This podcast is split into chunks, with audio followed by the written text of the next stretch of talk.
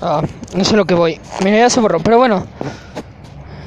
Ah, voy a empezar otra vez desde cero. Cero y va una. Un intento. Eso es lo malo, no tengo datos. Ah, y, y bueno, entonces empecé a hablar de que esta semana me metí. eh, en el podcast pasado estaba hablando de los complejos de Carl Jung, pero ahora. Ahora, esta semana me puse a ver la serie de O.J. Simpson. De hecho, vi la de Gianni Versace también. Vi las dos de American Crime Story. Y o sea, eso de Gianni Versace, pues qué feo, qué feo el sujeto, qué feo todo. Como que yo siento que lo que volvió Andrew Cunanan psicópata no fue el hecho de que posiblemente fue abusado, porque hay una escena en donde como que se deja implícito el hecho de que el pobre Andrew algo le hicieron. Pero ah, yo creo que en realidad lo que lo volvió psicópata es tener que compartir este closet con su padre. Es muy molesto. Sobre todo qué clase de persona con dinero no es como para comprarse un propio armario en una sala privada y tener que compartirla en el cuarto de su hijo, pero bueno. Como vi primero esa y luego vi la de O.J. Simpson, la tengo más fresca. Que ahorita hace como cuatro minutos estaba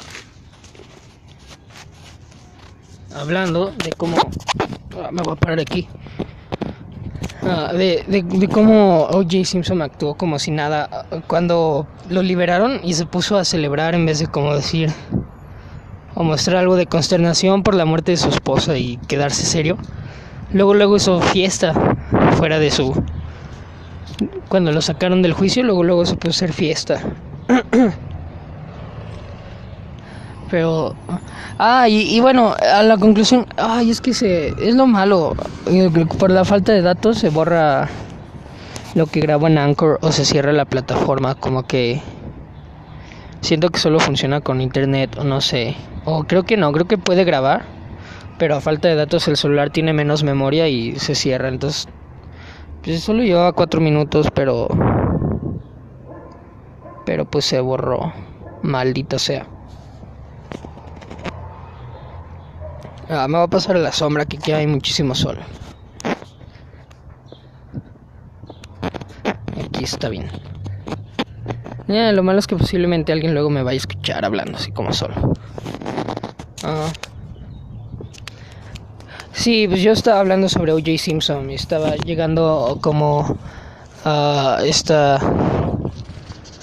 a la conclusión de que ah, porque eh, dije como que cuando liberaron a O.J. Simpson como toda la gente blanca, o sea, se ve en la en la tele, ¿no? No no lo estoy diciendo yo, pero ponen hacia toda la gente blanca como que enojados y frustrados.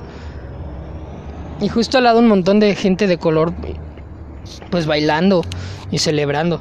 Ay, yo creo que sí se de haber escuchado que ahorita como que me aguanté un erupto, qué vergüenza. y este sí, ojalá les pudiera traer este seguir hablando de los complejos de Carl Jung, pero me quedé con lo de O.J. Simpson. Ah, bueno, em- empecé a ver Dark, está padre Dark. Ah, porque toda la gente, nadie me lo recomendaba. Porque no hablo con mucha gente, pero en Facebook estaban muy famosos los memes y toda la gente conocida de Facebook tenía memes de Dark. Y entonces dije, pues voy a ver Dark. Que qué curiosa mi forma de empezar a ver algo que la gente ve que en realidad no me recomendó. Es como el niño de la clase que está hasta, atrás del salón y no habla con nadie y los niños están hablando en voz alta de lo que vieron. Entonces el niño para oreja y va y lo escucha solo a casa, nada más para saber de qué están hablando, pero no comenta nada en la clase, ¿no? O lo comenta, pero es como, ah, mira, el niño ya está viendo Dark, quién sabe por qué. Está padre Dark, pero yo lo que iba con O.J. Simpson es que yo no creo que O.J. Simpson haya matado a su esposa por ser de color. Bueno, o sea, la gente más o menos normal no piensa esto. Sí ha de haber un par de racistas que digan, pues obviamente la mató porque es de color. Pero no, o sea, la mató pues, por el fútbol americano. Porque los golpes y las lesiones en la cabeza lo fueron dejando loco y... O sea, al grado de perder este control de impulsos y de juicio y de hacer esas mamadas tan graves. que ya tiene más de 20 años. ¿Cuándo fue en el 94? El 12 de junio del 94. Y en 2004 son 10 años. En 2014 son 20 años. Y es 2020 20, son 20 y 26 años han pasado, ¿sí? Sí. 26 años. Soy malísimo en matemáticas. Se han pasado. Qué vergüenza. Lo malo es que en estos momentos no se acorta el podcast, entonces aquí sí quedó en evidencia. Hace rato se cortó, quién sabe por qué. Pero me empezó a dar como una laguna mental. Y fue como que muy afortunado haber sido una señal del cielo, así como... Sí, hay alguien más produciendo esto desde algún lugar muy importante. Y por ejemplo, viendo en la película de Concussion como a, a los jugadores de fútbol se suicidan o les dan sus putazos y había uno que acabó hasta inhalando pegamento y viviendo en su camioneta y así. Y entonces muestran que fue que es por los vergazos que se da la gente en el fútbol americano. Y yo pienso que eso llevó, o sea, eso y aparte como que la cultura en la que creció Jay Simpson, ¿no? Porque ahí en la serie sí muestra como dice el güey que, pues, que, que él vivía de la verga y ahora vive bien. Pero sí muestra como esa desigualdad social que, que tiene la gente así como, mira, O.J. Simpson salió del barrio, está bien, viva O.J. Simpson y por eso como que toda la comunidad lo quería, ¿no? Y estaba cegada. Y, sobre todo por porque era famoso, también estaba cegada ante pues ante las personas que gustaban de él y lo más curioso es como si en la serie sí la mayoría de las personas que apoyaban a O.J. Simpson pues eran negras.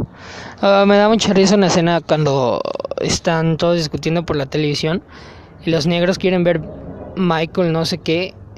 Y los tontos de los blancos quieren ver Seinfeld, que pues, Seinfeld a mí no se me hace chistoso. O sea, yo no sé por qué Seinfeld llegó a ser el líder de la comedia en los 90. Qué gente tan aburrida los blancos en los 90 que les gustaba Seinfeld.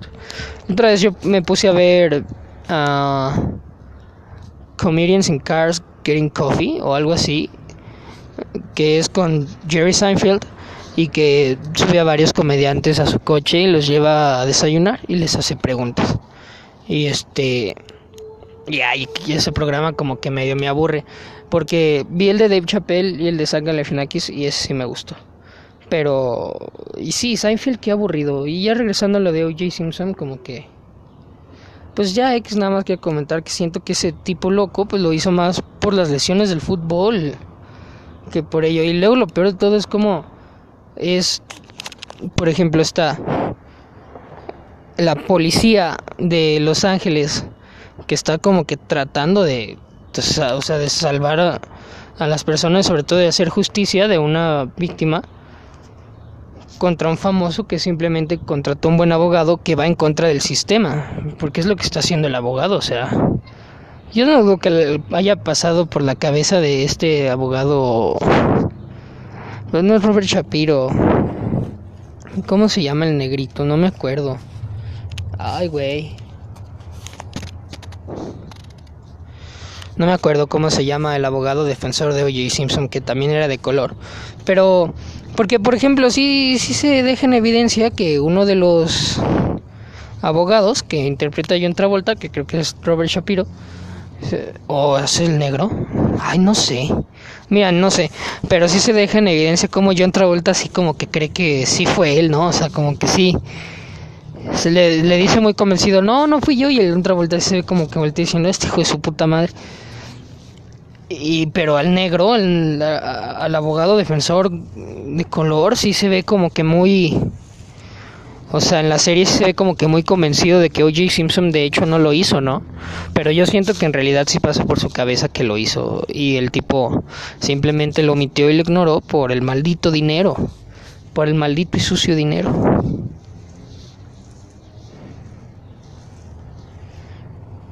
Y acabando de de hablar esto de O.J. Simpson y de cómo sí, que de la verga el sistema que por una persona famosa salga así. Y me pongo a pensar el tipo que mató a alguien en Cuba y es en la cárcel, pues porque no es tan famoso como O.J. Simpson. Pero qué curioso, imagínense que eso pasara aquí con, con un jugador de fútbol aquí en México, ¿no? O a lo mejor ya pasó, no sé.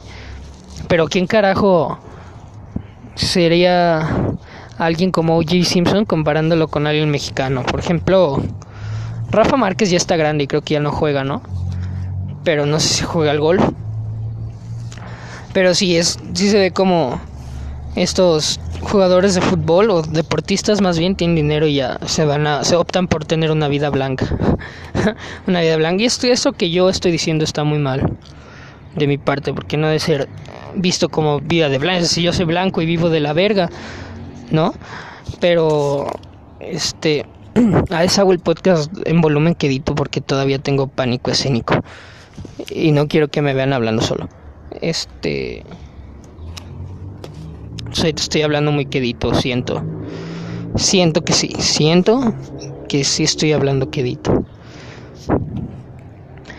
Ah, me gustaría como que hacer esta plataforma del podcast más interesante, por eso le voy a poner, bueno, la plataforma, no más bien mi plataforma de mi podcast, más interesante. Por eso le voy a poner pausa ahí, o sea, a la temporada y ya no la voy a hacer en Encore.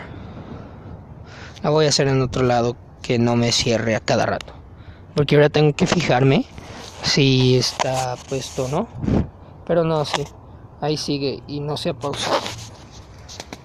Y bueno, pues sí se ve como pues dejan, o sea, va en contra del sistema estos abogados que están defendiendo a alguien que yo no dudo que en verdad crean que sí es un asesino. Es como su amigo Kardashian que que sí se ve como el güey empieza a dudar del veredicto de O.J. Simpson. Y luego está chistoso cómo está su amigo AC, que es otra persona de color, que ve que Kardashian empieza a dudar y hasta se ve la cara de molesto de cállate.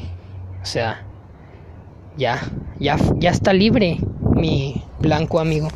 Y lo más curioso es que en la fiesta, como que, y esto no es mío, esto es de la serie. O sea, se ve muy claro como la fiesta, como que la familia de Nicole, que eran los blancos, están como que medios emputados y sacados de onda de que este cabrón esté haciendo una fiesta. Y, y aparte, qué horror. Imagínense las hijas de O.J. Simpson y Nicole. Brown se llamaba, no sé. No me acuerdo. Es lo malo que sí me acuerdo del maldito bastardo de O.J. Simpson, pero no de la pobre víctima ni del otro tipo. Ay, sí, luego los papás del tipo, qué horror ahí como que todos no, no tuvieron justicia hasta como de 30 años después. Yo digo que ni siquiera les ha de haber tocado vivir que arrestaran a O.J. Simpson, pero si les tocó vivirlo, qué golpe de la verga y de qué gran golpe de la vida en el trasero de esas personas. Que digan, pues es que sí lo arrestaron, pero lo arrestaron por robar cosas, que no mame. Ah, bueno, y por secuestrar a una persona. Ahí leí que era por secuestrar a una persona también. Ay, estoy tratando de evadir todo lo más posible el tema de psicología, de historia y de teología de hoy, porque de veras que no traigo nada. Es que es el último episodio de la temporada cero. No me voy a acabar de decirlo. Último episodio de la temporada cero. Si estoy en un jardín, tengo miedo que salga el vecino y oiga, fuera de mi jardín. Pero bueno, ojalá no pase. Ah, ya les dije que tengo pánico escénico y me va a decir, ¿cómo, ¿qué está haciendo? Ah, y le voy a tener que fingir que estoy hablando por teléfono, ¿no? Ah, hola, ¿cómo estás? Perdón, oiga, perdón, estoy hablando por teléfono. Con mi esposa y mis hijos. Con mi. Con mis novias. Con todos mis amigos estoy hablando por teléfono, estoy en Zoom. Hablando de Zoom, el, yo veo como muchos podcasts pues se basan en tener invitados. Como por ejemplo el podcast de Juan Carlos Escalante desde que yo lo veo, no lo ha hecho solo, siempre es con invitados. Que por cierto es gente como que aporta muchas cosas muy interesantes. Ah, el otro día estaba este tipo, el Chaparro Salazar, hablando de los significados y el simbolismo o algo así. Ya no le puse atención. Pero veo que sí, como que es interesante tener estos invitados que aporten algo al podcast, que no sea lo mismo, la misma rutina de la gente. Pues porque de eso se basa, ¿no? O bueno, yo de los que he visto es como es como un programa de tele, pero ya en vez de ser un late night, ahora es más informal, supongo, pero no es precisamente lo mío un late night en donde tenga que salir de traje. Pero sí debería ser un podcast con muchísimos invitados. Voy a invitar a alguien un día. Un día de estos que pueda. Voy a invitar a alguien. Empecé a ver Dark. Esta serie como pues es alemana. Ya vi, pues ya vi que es alemana. Este. Y de. como de espacio y tiempo. Pues digo, yo no soy de los que va a andar preguntando, no le entiendo. Porque yo soy alguien estúpido y los estúpidos siempre creen tener la razón, ¿no? y yo creo que tengo la razón respecto a que sí le entiendo, ¿no? Y entonces lo que, lo, yo, lo que yo entiendo hasta ahorita, porque apenas voy en la temporada 2 y en el episodio 2, pero lo que yo entiendo eh, es que alguien ha de haber hecho una ha, ha, de haber hecho algo malo en esa planta nuclear, que fue lo que empezó a generar todo, ¿no? Y ahí se ve cómo viajan el tiempo, y un tipo le da la idea al doctor de hacer algo y el doctor lo hace y luego en el futuro viaja y ve al doctor viejo y ve que sí lo hizo y ya ven. Pues esas cosas que yo como que no puedo decirles más o menos cómo explicárselos, pero les puedo decir que me entretengo viéndolo, ¿no? Como pues yo lo que entiendo, o sea, lo que entiendo del programa es que está es que te picas en él, ¿no? Eh, sí, pues sí, como que por ejemplo, no le pierdo la pista al tipo que es ay, es que se volvieron los nombres de los güeros. A todos güeros, les voy a decir algo como que esa gente no me no me gusta, ¿eh? O sea, como que esos güeros no me es como el hijo de Ulrich que que es ese güero de pelo largo se me hace una persona como que rara, de aspecto raro. Igual las muchachas, no todas, hay unas que sí se me hacen bonitas, pero la mayoría, así como que, la cara media rara, como que muy güeras, pero medio raro. Y como que todos se parecen. Pero está... Por, ah, se llama Jonas o Jonas o no sé. Pero ese barbón que viaja en el tiempo y hasta llega con su madre y que está ahora como que en el futuro apocalíptico después del 27 de junio del 2020 y como que sí le sigo la pista, ¿no? O que Mikkel se hace grande y es el papá de él, ¿no? Sí, creo que sí que es el papá de él y se despierde. Y es que ahí empiezan las paradojas de cómo pues cómo no es, por ejemplo, a este Ulrich va a buscar a su hijo Mikkel y este y le dan unos putazos, ¿no? Pero en la en, o sea, en el futuro en donde Ulrich no se va más bien sí, pues él desaparece de del 2019 y se va hasta 1953. Y en 1953 le ponen una chinga. Y entonces durante 2019 pues no pasa nada que haya cambiado el curso de la historia porque le hayan metido unos vergazos. Por ejemplo, sigue Mikkel desaparecido y sigue la esposa casada con él. Es sí está más raro, ¿no? Porque, por ejemplo, se supone que debería desaparecer. Por ejemplo, si desaparece Mikkel, que es papá de Jonas, pues estos Jonas no debería existir, pero desaparece y sigue existiendo porque o sea, como que el curso se repite en esa, en esa serie, ¿no? O sea, tiene que desaparecer Mikkel para que nazca Jonah. Y así, y yo creo que eso es tan raro, ese pinche programa. Por eso no le busco explicaciones. Por eso me hago el que sí le entiendo. Para, no, yo sí le entiendo, güey. Está bien fácil. A ver, dime de qué se trata. y bueno, si es que baquetón soy. Me gustaría poderles hablar de. Mira, ya se pagó. Ah pero sigue, sigue, sigue prendido. O sea, sigue grabando. Menos mal. Ah, ah, no traigo calcetines y ahorita que estoy caminando en el jardín se me metieron unas cosas a los pies. Me voy a mover de lugar. Voy a caminar un poco. Voy a caminar, que caminar. La gente a veces se burla de mis shorts que traigo puestos. Una vez iba caminando en la calle con unos shorts muy lindos. Y nada más vi como un güey me chifla. Así como. Y este. Y le dice a, le dice a sus amigos así como, mírale de can. y ya, pues fui víctima de acoso, pero traté de reírme en vez de como enojarme, me sentí un poco molesto porque como que eso era insidioso, estaban dudando de mi sexualidad. Y si era medio molesto. Pero pues lo mejor que puede hacer es simplemente ignorarlo, ¿no? Ya salí del jardincito y entré a una pequeña calle con mucho tráfico y hay un hombre en un carro quitándose la camisa. Si yo me preocupo mucho, por ejemplo, por el maldito carro. Yo me preocupo mucho a veces por el contenido del podcast.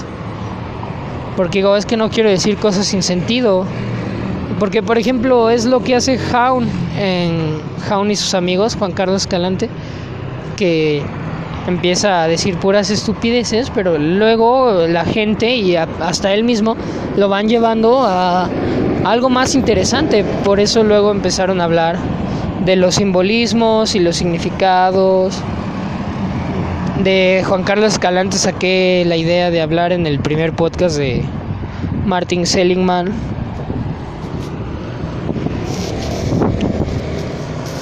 Y bueno, pues eh, Sí, yo veo, pues por ejemplo, uno se preocupa, ¿no? Por hacerlo, por, pues porque esté bien el contenido, que esté bien redactado y que sea fácil como...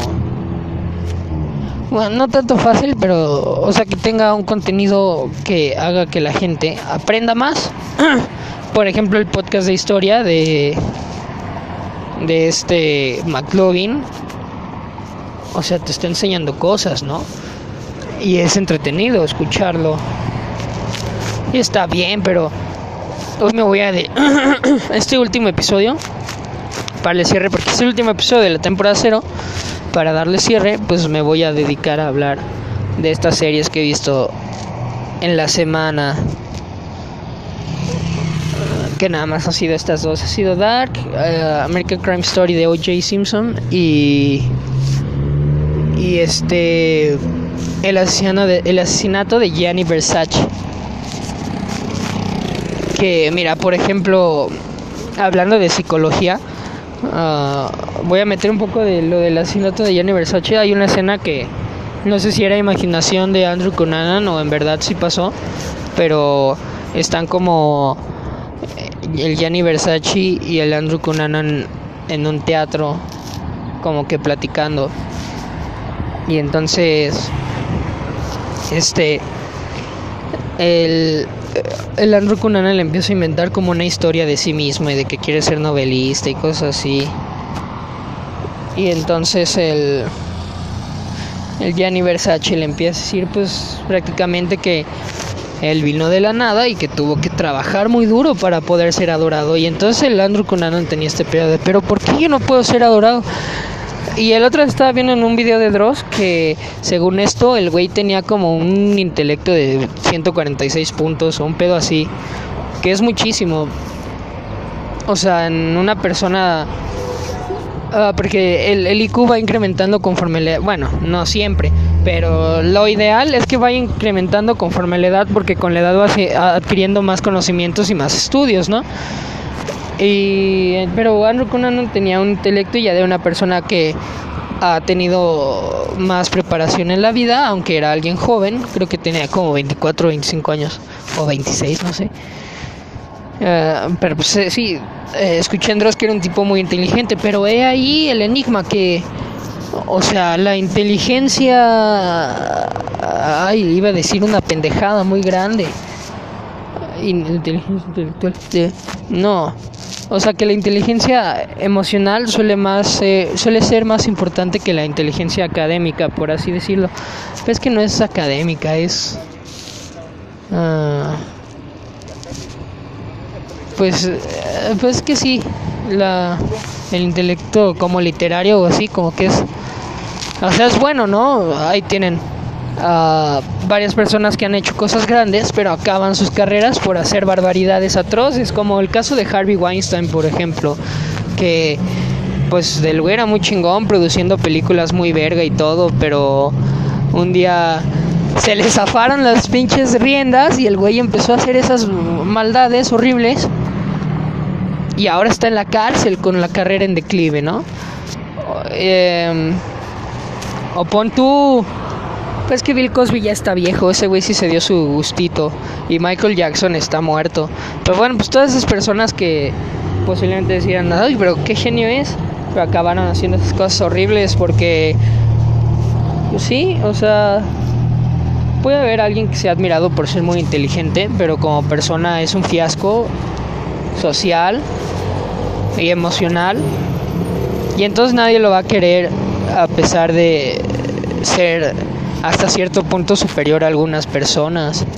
Más sin embargo puede haber, por ejemplo, alguien que yo lo veo como en este episodio de Rick and Morty, donde a los dos se les quita la parte tóxica y el Morty se vuelve como una especie de pues, una máscara andante, si es que me puedo dar a explicar, como una especie de como una, una máscara andante, ¿saben? O sea, como, como un maníaco, un, un tipo que no tiene emociones. Ahí se ve como eh, tiene esta inteligencia emocional al grado de que te hace pensar que no tiene emociones, las cuales lo hagan como sobreexaltarse.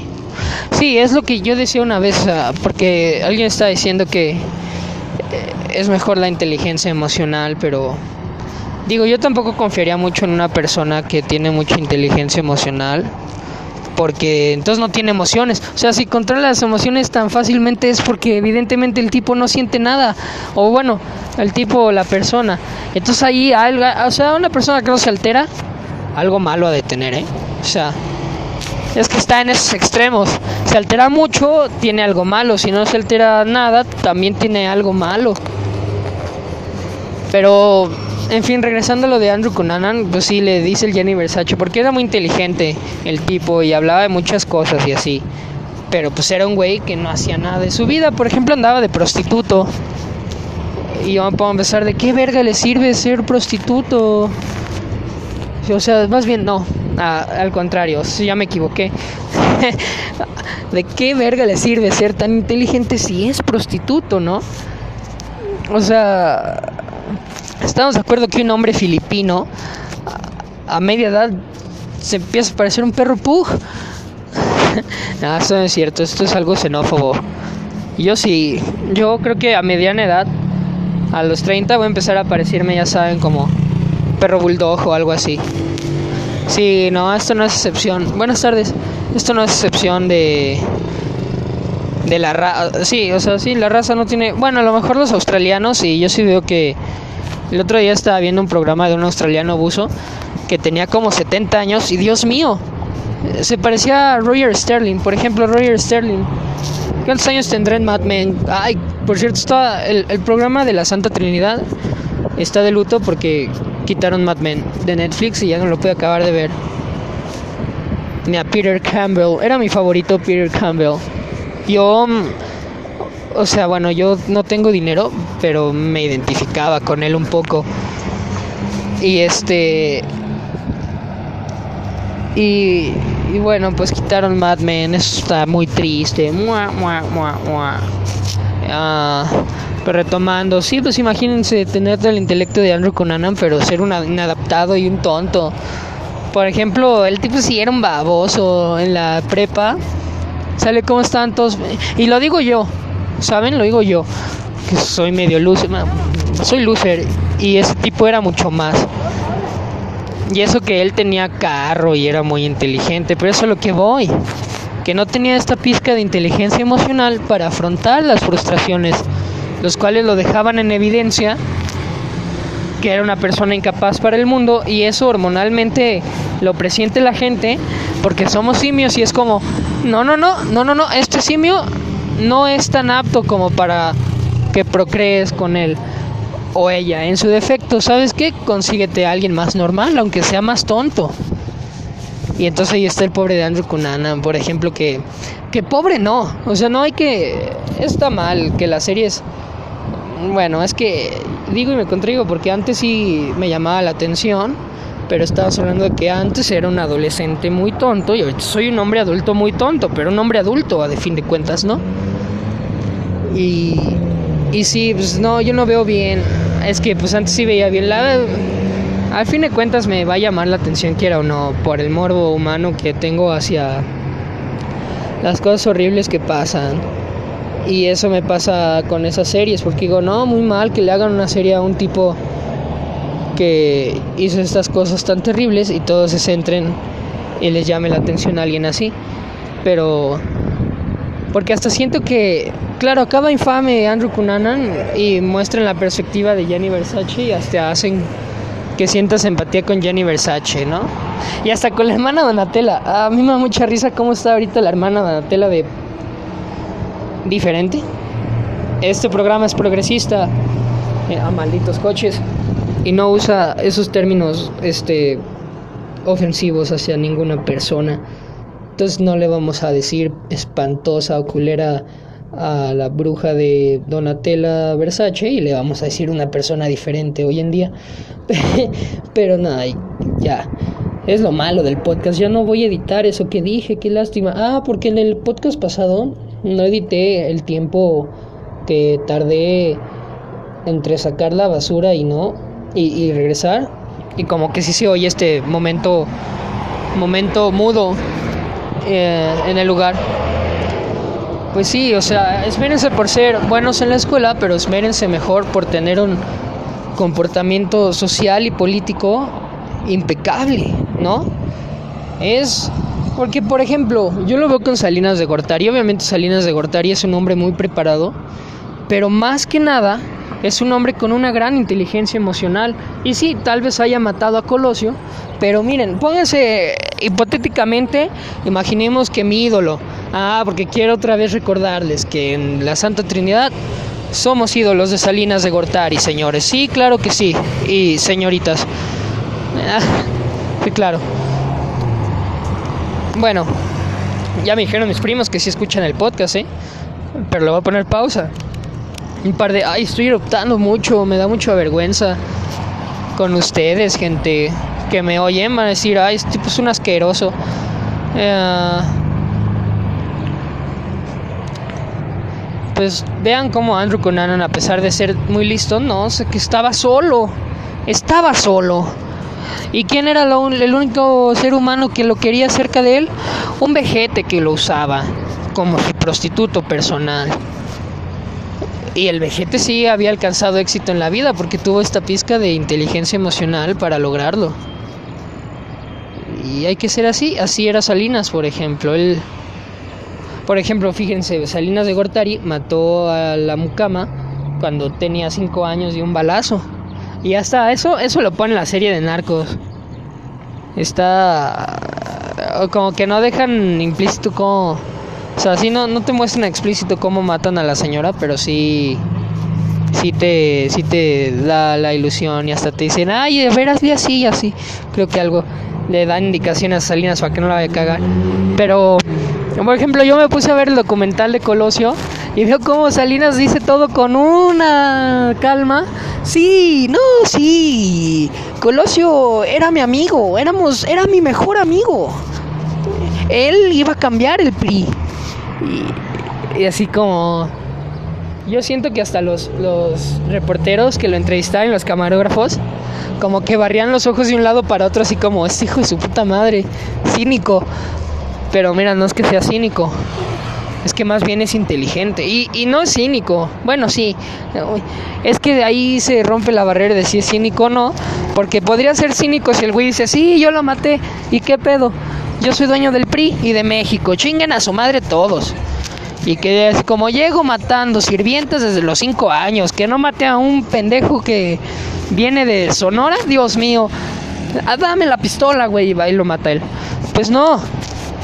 O sea, él está en este grado de cinismo de voy me presento a la entrevista usando un traje y una camisa de cuello mao porque pues no puedo andar usando corbatas y voy a mentir. Eso nada más en mis discursos políticos, pero no con estas nobles personas de la prensa. Entonces sale sin su corbata, con camisa de cuello mao, con su saco gris de obviamente 120 mil dólares porque es Salinas. Y pues sale impecable diciendo que él apreciaba muchísimo a Colosio, ¿no? Y entonces, pues ese es el otro cinismo que rompe. Buenas tardes. Que rompe como la barrera del primer cinismo que es, ah, pues sí, yo sí lo hice, como Carl Pansram, ¿no? Que es un asino de hace muchos, muchos años.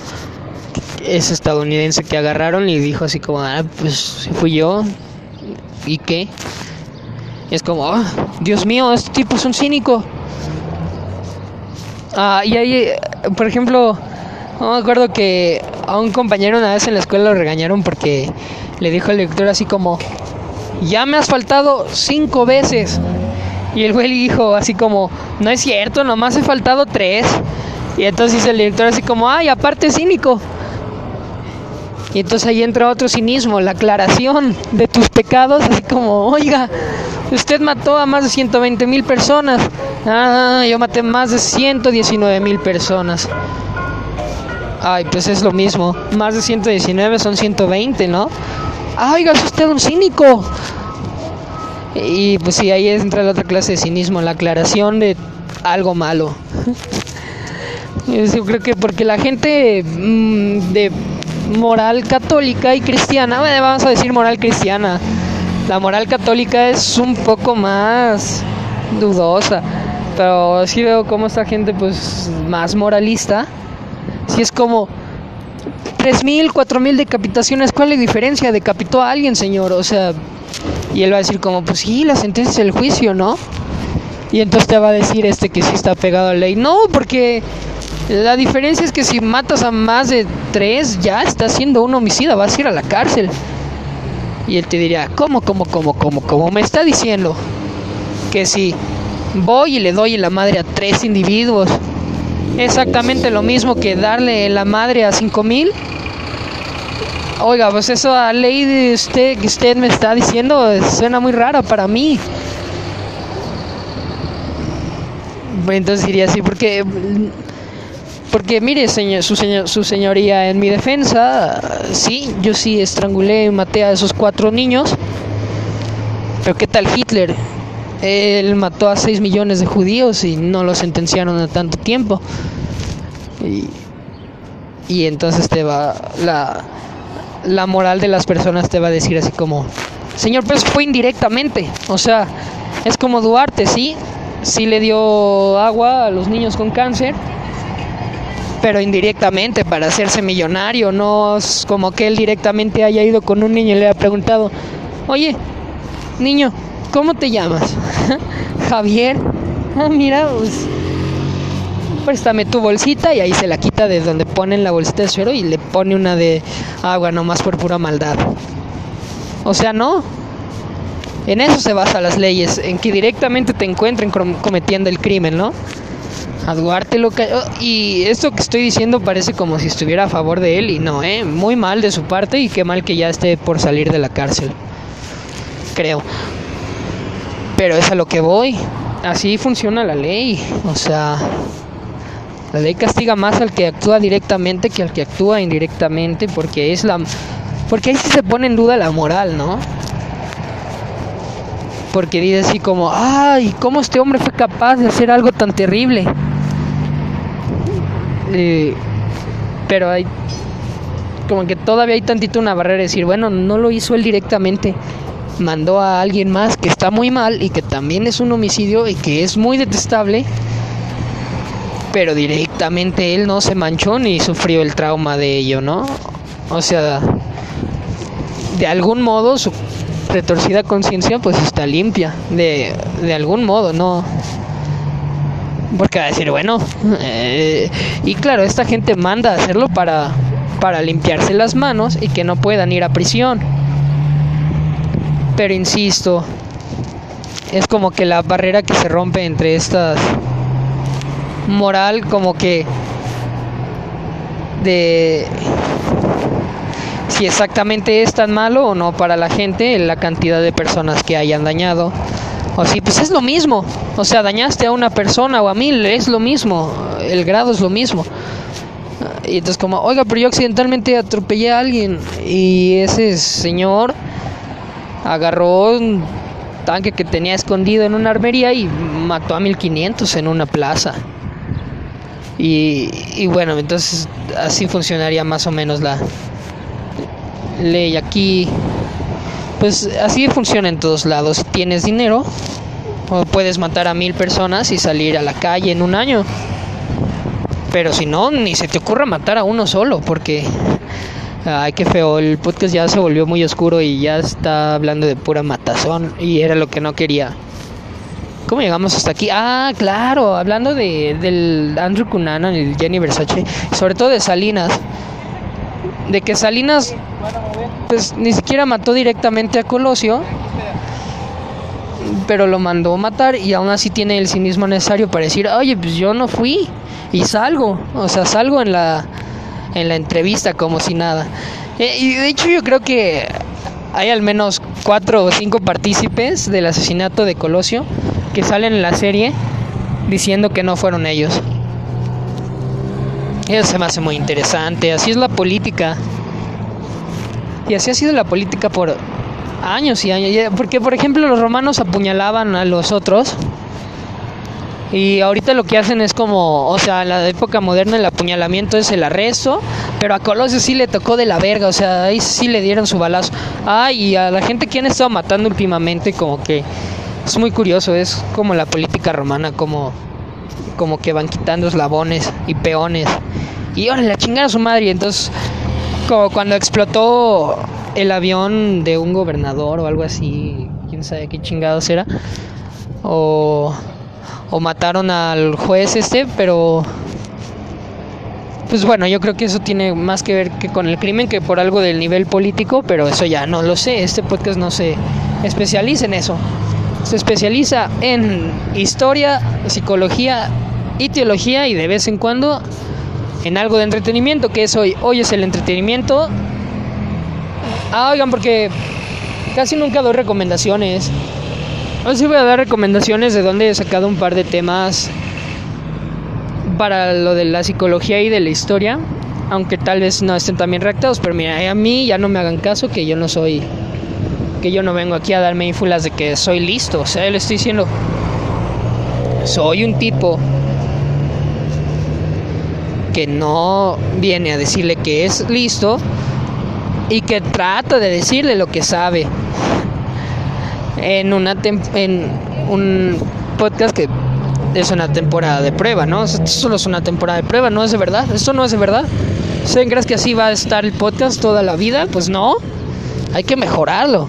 Pero para mejorarlo, primero pues hay que ver como qué necesita. Hay mucha gente yendo al gimnasio y déjenme les digo que está mal una fuente de contagios muy grande, pero bueno. Yo prácticamente estoy como en la calle también. Saludando y así. Eso de... Eh, eso de... Ah, porque estaba hablando de la inteligencia emocional.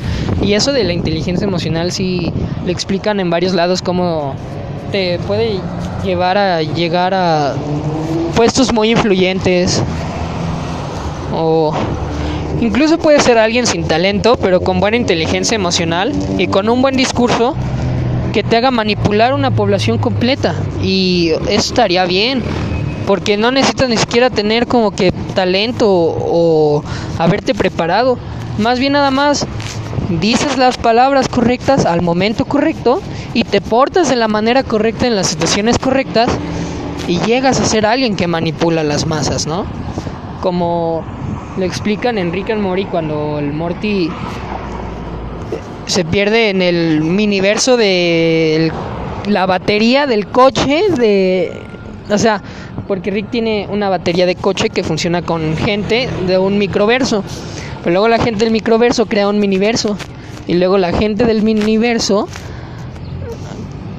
crea un tiniverso tinyverse Y entonces se quedan atrapados en el Tinyverse y se ve como el Morty se va bien emputado, pero gracias a su inteligencia emocional logra convencer a estas tribus de que es alguien necesario para la subsistencia de todo el grupo, ¿no? Los convence con un buen discurso y con esas emociones que dan a relucir que es un hombre en el que se puede confiar porque te da esta pauta y miren, ahí acaba manipulando un montón. Y así hacen los políticos, ¿no? Es como, por ejemplo, miren a AMLO. O sea, el tipo empatizó con el pueblo y valió verga ya. O miren a Peña Nieto. Peña Nieto también es pendejo. O sea, no me van a decir que no, que ya se les olvidó. Este. Otra vez alguien me dijo que no se le debería echar la culpa al gobierno de Peña Nieto por los 43 desaparecidos, pero yo no me voy a meter en ese tema. Que porque pasó en Guerrero, bueno, eso sí sabía que había pasado en Guerrero. Hacen muchos chistes de ello que no deberían ser chistes, pero no son chistes míos, ¿eh? Son chistes de un comediante que como son chistes malos no voy a decir quién es. Y habla mucho de ello en sus chistes, de cómo culpan a Peña Nieto de que haya pasado en Guerrero bajo la jurisdicción de creo que un gobernador del PRD. No lo sé, ya son especulaciones mías e inventos. Ah, ya hemos llegado muy lejos del podcast.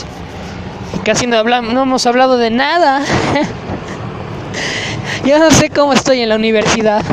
Pero bueno, he ahí el futuro de este país. Mua. Y es que es muy importante la inteligencia emocional, gente, para pues, sobre todo tolerar las frustraciones. Miren a OJ Simpson. O sea, él no toleró el hecho porque OJ Simpson conoció a Nicole ya vieja. O sea, obviamente no la conoció cuando era virgen. Es como, sí, claro. Claro, cómo no. Pero yo pienso que más bien lo que pasó con OJ Simpson, su crimen tan pasional fue que a lo mejor fue la primera vez que Nicole probaba a un hombre negro. Y entonces dijo, tengo que ser el primero y el último hombre negro que pruebe. Y no solo el último hombre negro, el último hombre que pruebe Nicole. Y entonces pasó, porque ni siquiera O.J. Simpson es alguien intelectual, ¿no? O sea, no tiene un gran coeficiente intelectual. Pues tampoco va a tener un intelecto emocional, digámoslo.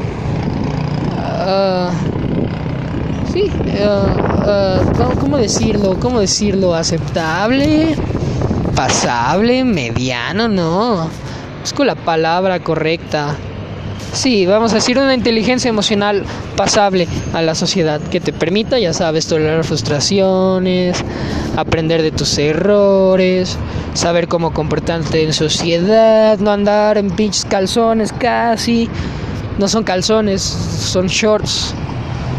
Y este, ahorita que estaba hablando del control de las masas, pasó una señora de esas que se ven que votaron por Morena y entonces hablé, justo cuando pasó al ladito mío, empecé a hablar sobre control de masas y entonces como que paró las cejas y digo así como, ay, este joven.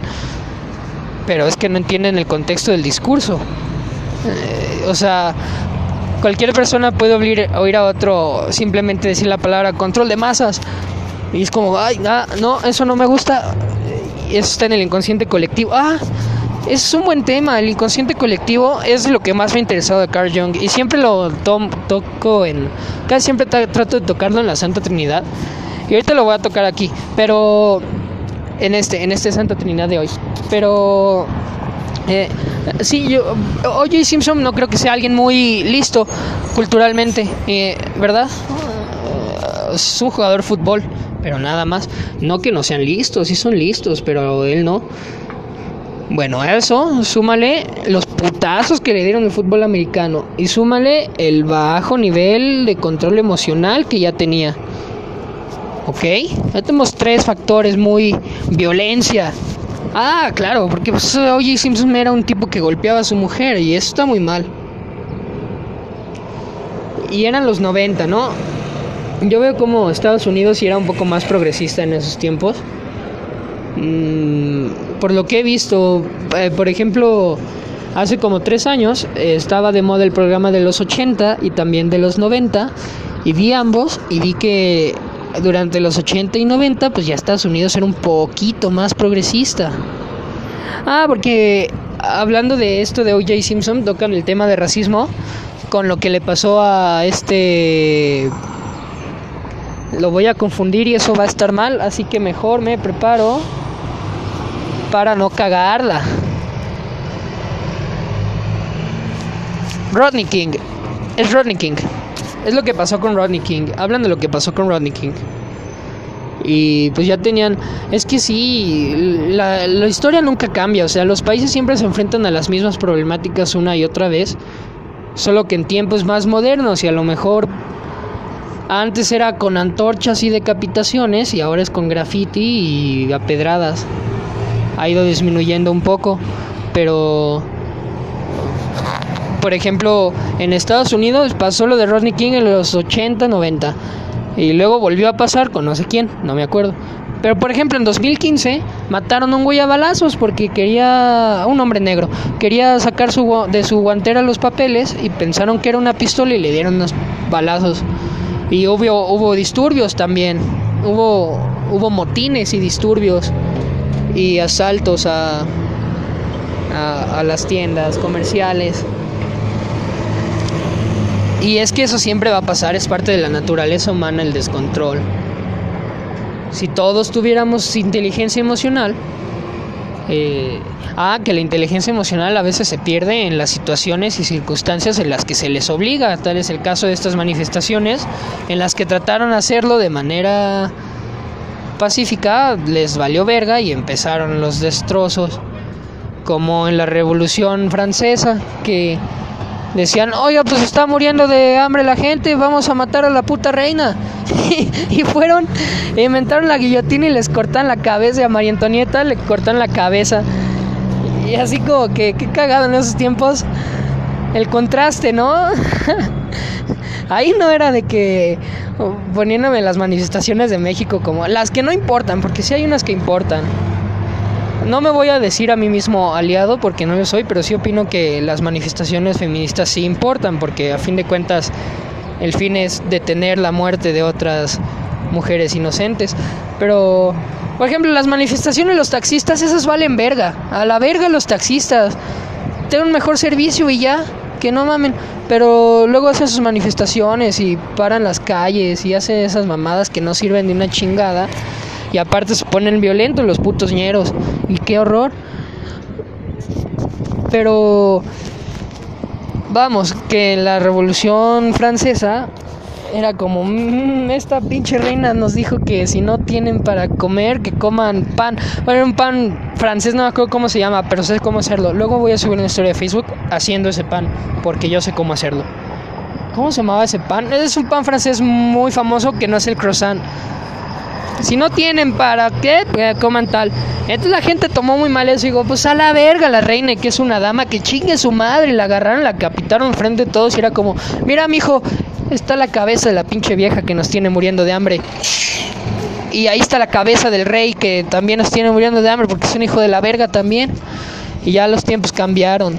La gente adquirió más inteligencia emocional y, bueno, aquí ya no me voy a meter en las manifestaciones, aquí va a ser individualmente, porque las manifestaciones por algo se hacen, es porque tiene que haber un descontrol para que haya control.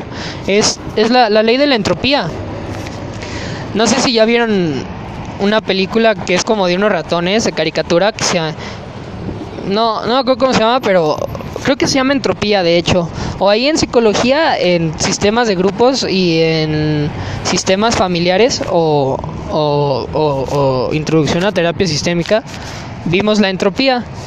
Porque por ejemplo en una situación vamos a quitar la entropía en su definición concreta que es que del caos viene una solución. Y vamos a ponerlo como ejemplo hay una situación familiar en la que hay caos, pero de ahí viene la solución y sobre esa solución se manejan toda la vida y se llevan bien, ¿no? Ah, ya se va a acabar el podcast y ya estaba empezando a fluir mi mente y a decir cosas interesantes ya cuando se va a acabar. Pues hoy Jay Simpson no tenía esta inteligencia emocional ni tolerancia a la frustración y entonces dijo así como, ¿cómo que un cabrón blanco me va a quitar a mi esposa? Que chingue su madre y que va y que los ensarta a los dos y fue algo terrible y asqueroso y algo que no sé, que, debe pasar a la historia como lo más terrible, bueno, no lo más terrible, o sea, o sea, esta clase de situaciones, no precisamente nada más lo de O.J. Simpson, sino que todas estas clases de situaciones deben pasar a la historia como algo terrible de la humanidad a lo que no se le debe dar este tipo de atención, ¿no? Y sobre todo, ver el impacto que tiene la baja tolerancia a la frustración y la poca inteligencia emocional. Espero que después de decir esto algún día no mate a mi familia o algo así, porque van a decir, ay, qué tipo tan hipócrita hablando de inteligencia emocional y decapitaste a tu familia en un cuarto de hotel. Pero vamos, es que ahorita estoy sano. Es lo malo de la mente, uno nunca sabe cuándo vas a estar bien y cuándo se te va a quebrantar y vas a cometer cosas horribles, actos de los que te puedes arrepentir. Me gusta de vez en cuando hablar de estas cosas que me dan miedo y que son muy feas y que pase. Es que siempre lo hago en mi casa el podcast encerrado sin que nadie me oiga pero como que me quiero explayar un poco y he salido a hacerlo en la calle.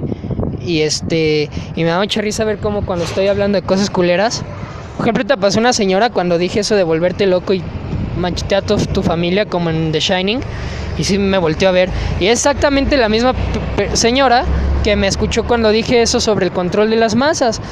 Pero la inteligencia emocional controla las masas, ¿no? Ya me imagino ahí una manifestación terrible de taxistas hijos de puta. No, no se crean taxistas. Ustedes son la base de la sociedad mexicana. Antes, si tenías un puesto del taxis, o sea, si tenías tu central de taxis, tenías un puesto seguro en el PRI. ¿Cómo no? ¿Y qué les digo? Yo pienso que sí hay alguien que pueda llegar a una manifestación de gente de la verga fue gente mala, no hay gente buena. Vamos a poner los saqueadores del Electra. Es gente de la verga, ¿no? No me acuerdo por qué. Ah, pues por el gasolinazo. Se dio el gasolinazo y toda la bola de ojetes y gente de la verga fueron a saltar el Electra, ¿no? Entonces, pues porque pues evidente razón ya esta es gente sin inteligencia emocional porque eso no se les enseñó, no se les enseñó la prudencia y van y chingan el Electra y las tiendas y todo eso. Pero ahí me imagino a alguien con inteligencia emocional dándoles un gran discurso como para que ellos cambien su comportamiento. Y es como, ah, vaya, este tipo, mira, y a lo mejor es un tipo que viene del barrio, pero más bien sabe cómo hablarles a toda la bola de culeros. Y es como, ah, mira, este tipo es un líder. Ni siquiera es fuerte, ni inteligente, solo sabe hablar bien. Y entonces ahí tienes a toda la bola de así como, ya no hay que chingar el Electra, mejor hay que seguir a este hombre para que nos vaya mejor. Y ahí empiezan como que a, agarrar la onda y decir, mira, este tipo de buenos modales se ha abierto todas las puertas porque se comporta impecablemente y porque no mató a Gianni Versace. porque, por ejemplo, retomando de Andrew Cunanan, era un tipo guapo, inteligente, tenía la oportunidad de ser quien sea. y sobre todo tenía dinero, o sea, bueno, tuvo dinero y eso de algún día tener dinero te acerca a, esta sociedad media cruel, pero también, ah, vamos a decir, sustentadora de bienes, porque las relaciones con gente de dinero te lleva a un lugar o un puesto de trabajo mejor. Así algún día algún achichincle de un diputado se hizo de poder porque conoció a alguien de buena familia que lo llevó a la grande. O por su trabajo, claro, no fue en las relaciones, fue su largo trabajo, o sea, no fue conocer a alguien influyente. Pues bueno, y retomando esto de Gianni Versace, que puedo, no, Gianni Versace, pobrecito, él era un genio. No, de Andrew Cunanan, que pudo haber sido una gran persona. Eh, si se hubiera ido por el buen camino y no por el camino fácil, pero es que si dicen cómo sus padres lo malcriaron al grado de que no le gusta esforzarse ni un poco. Y tenemos a ver asesinos narcisistas con este trastorno que es como todo lo quiero para mí. Y ahí los ves. Algo curioso de este asesino serial es que él no violaba los cadáveres. Muchos violan los cadáveres. Este lo hizo más como. Yo creo que por resentimiento. ya se va a acabar el podcast, gente, y no quiero acabar diciendo esas cosas terribles, porque pues esto no es para desalentarlos, es para alentarlos a ser mejores, ¿no? O sea, si ustedes dicen así como, ay, ese tipo que está hablando es un cretino, y también es un tonto, y sobre todo es un papanatas, no quiero ser como él, ah, pues escuchen el podcast para que no sean como yo, pero si quieren ser como yo, pues escuchen el podcast, y ahí está la respuesta. es escuchar el podcast, son las dos respuestas. No, y sobre todo la respuesta de este último podcast, de la última, del último episodio de la temporada cero, eh, es que pues es muy importante formarse una inteligencia emocional, pero para ello tienen que tener una buena autoestima y una personalidad formada y una idealización de ustedes hacia un futuro mejor